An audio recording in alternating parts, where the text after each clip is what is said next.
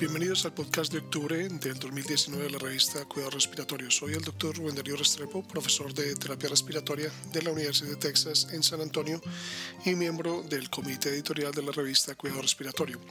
Este podcast llega a ustedes gracias a la colaboración de Gustavo Holguín, jefe de kinesiología del Hospital Pediátrico Juan P. Garrahan en Buenos Aires, Argentina, terapeuta respiratorio certificado y fellow internacional de la Asociación Americana de Cuidado Respiratorio.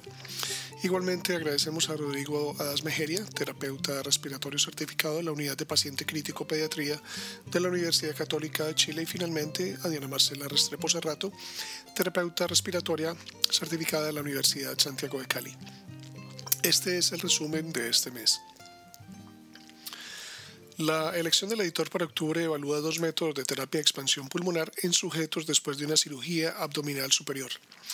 Rowley y sus colegas asignaron al azar a los sujetos para recibir espirometría de incentivo o terapia de presión positiva en las vías respiratorias tres veces al día durante cinco días después de la cirugía. Los principales resultados fueron complicaciones pulmonares postoperatorias y cambios en la impedancia pulmonar expiratoria final. No hubo diferencias en las eh, complicaciones postoperatorias, la duración o la estancia hospitalaria. Es importante destacar que no hubo diferencias en el cambio de la impedancia pulmonar expiratoria final con cualquiera de las terapias. Una crítica a este trabajo es la falta de un grupo de control aleatorizado para levantarse y levantarse de la cama. Piraino destaca la verdad incómoda de que la mayoría de las terapias destinadas a mejorar la dirección pulmonar después de la cirugía proporcionan cambios de corta duración que no logran resultados clínicos significativos. Los ensayos futuros siempre deben tener un grupo de control donde la terapia simplemente esté en la silla seguida de la ambulación. Por otro lado, Smallwood y colegas describen el impacto de los cambios del PEP en la oxigenación en sujetos pediátricos que requieren ventilación mecánica.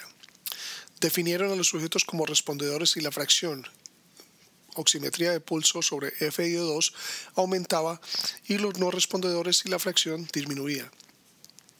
Los cambios de PEP en cualquier dirección solo tuvieron el efecto deseado en poco más de la mitad de los casos concluyen que la titulación de PEP a menudo no produce los resultados deseados y que la respuesta del PEP puede requerir una evaluación individual.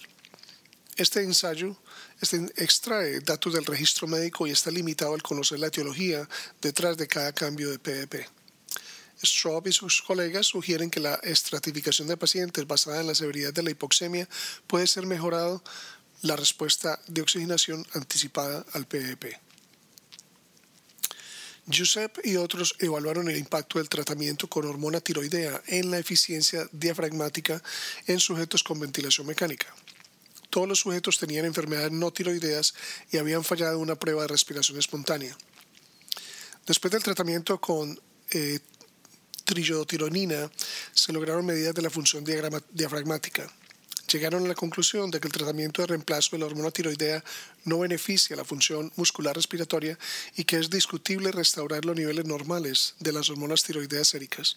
Schmidt ofrece comentarios de expertos sobre la fuerza y la debilidad de este ensayo y acepta que en ausencia de un cambio fisiológico medible se realizarán más ensayos de reemplazo de tiroides en pacientes ventilados. Por otro lado, eh, Fujimoto y colegas compararon las medidas de CO2 al final del volumen tidal en pacientes no intubados con medidas arteriales, venosas y transcutáneas de CO2.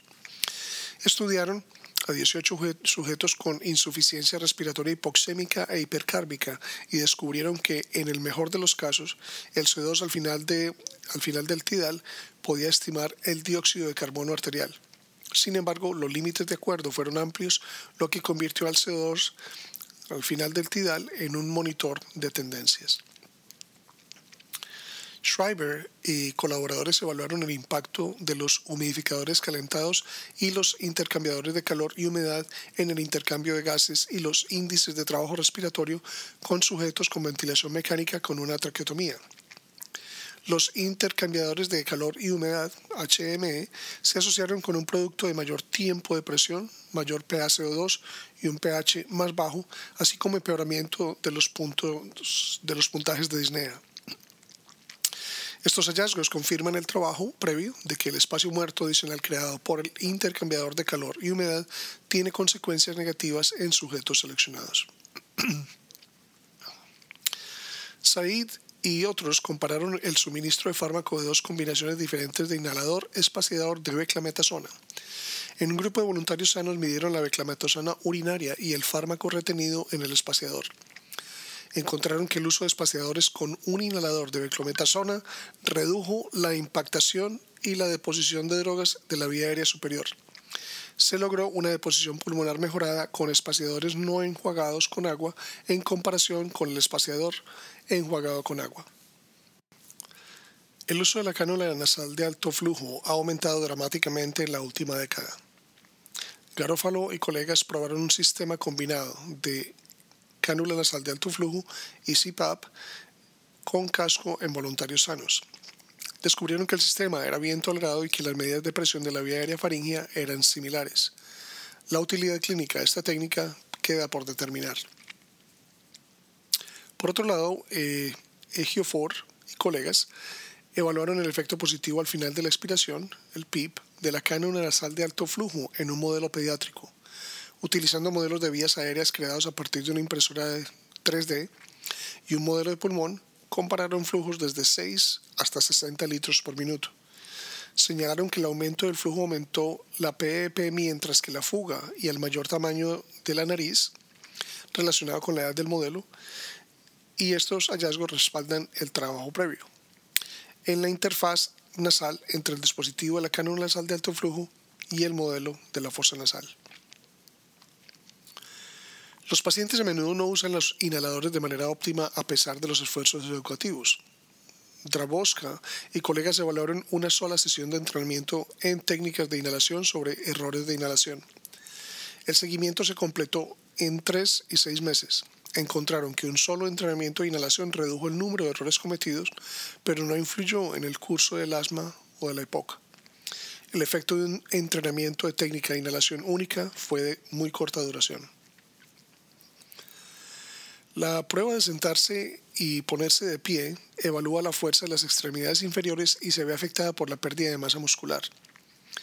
En un grupo de sujetos con EPOC, Sanini y colaboradores evaluaron la prueba de sentarse a ponerse de pie y sentarse de 30 segundos y la correlacionaron con las medidas tradicionales antes y después de la rehabilitación pulmonar.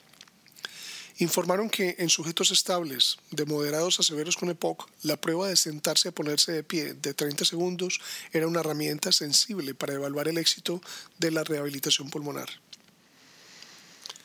Flavia y sus colegas compararon el manejo de los sujetos pediátricos con bronquiolitis en dos periodos de un año con cinco años de diferencia. Este ensayo retrospectivo de un solo centro encontró que el uso de la cánula nasal de alto flujo antes de la admisión a la UCI era más frecuente en el periodo posterior. También hubo un aumento en el uso y el éxito de ventilación no invasiva con una máscara facial total.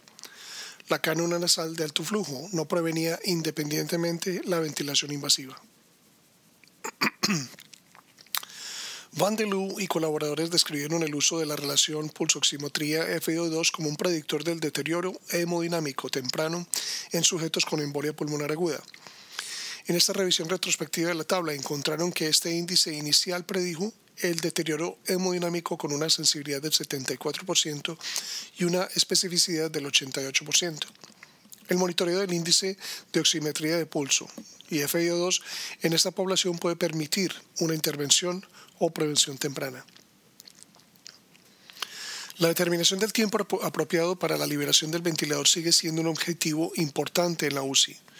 Guimaraes y colaboradores evaluaron la medición semanal del índice de esfuerzo inspiratorio cronometrado para predecir la liberación exitosa del ventilador después de una ventilación mecánica prolongada. En este ensayo observacional prospectivo, el índice esfuerzo inspiratorio cronometrado mayor de un centímetro de agua por segundo se asoció con el éxito de la liberación. O'Driscoll y Smith proporcionan una revisión narrativa del uso de oxígeno en enfermedades críticas. Los autores son arquitectos de las directrices de la Sociedad Británica del Tórax sobre la terapia de oxígeno y ponen de manifiesto la necesidad de administrar oxígeno y evitar la hiperoxia. Brady y otros proporcionan una revisión narrativa de las alarmas del ventilador y la fatiga de la alarma. Esta área es poco conocida y rara vez se estudia. Los autores proponen algunas prioridades para futuras investigaciones. Los esperamos el próximo mes.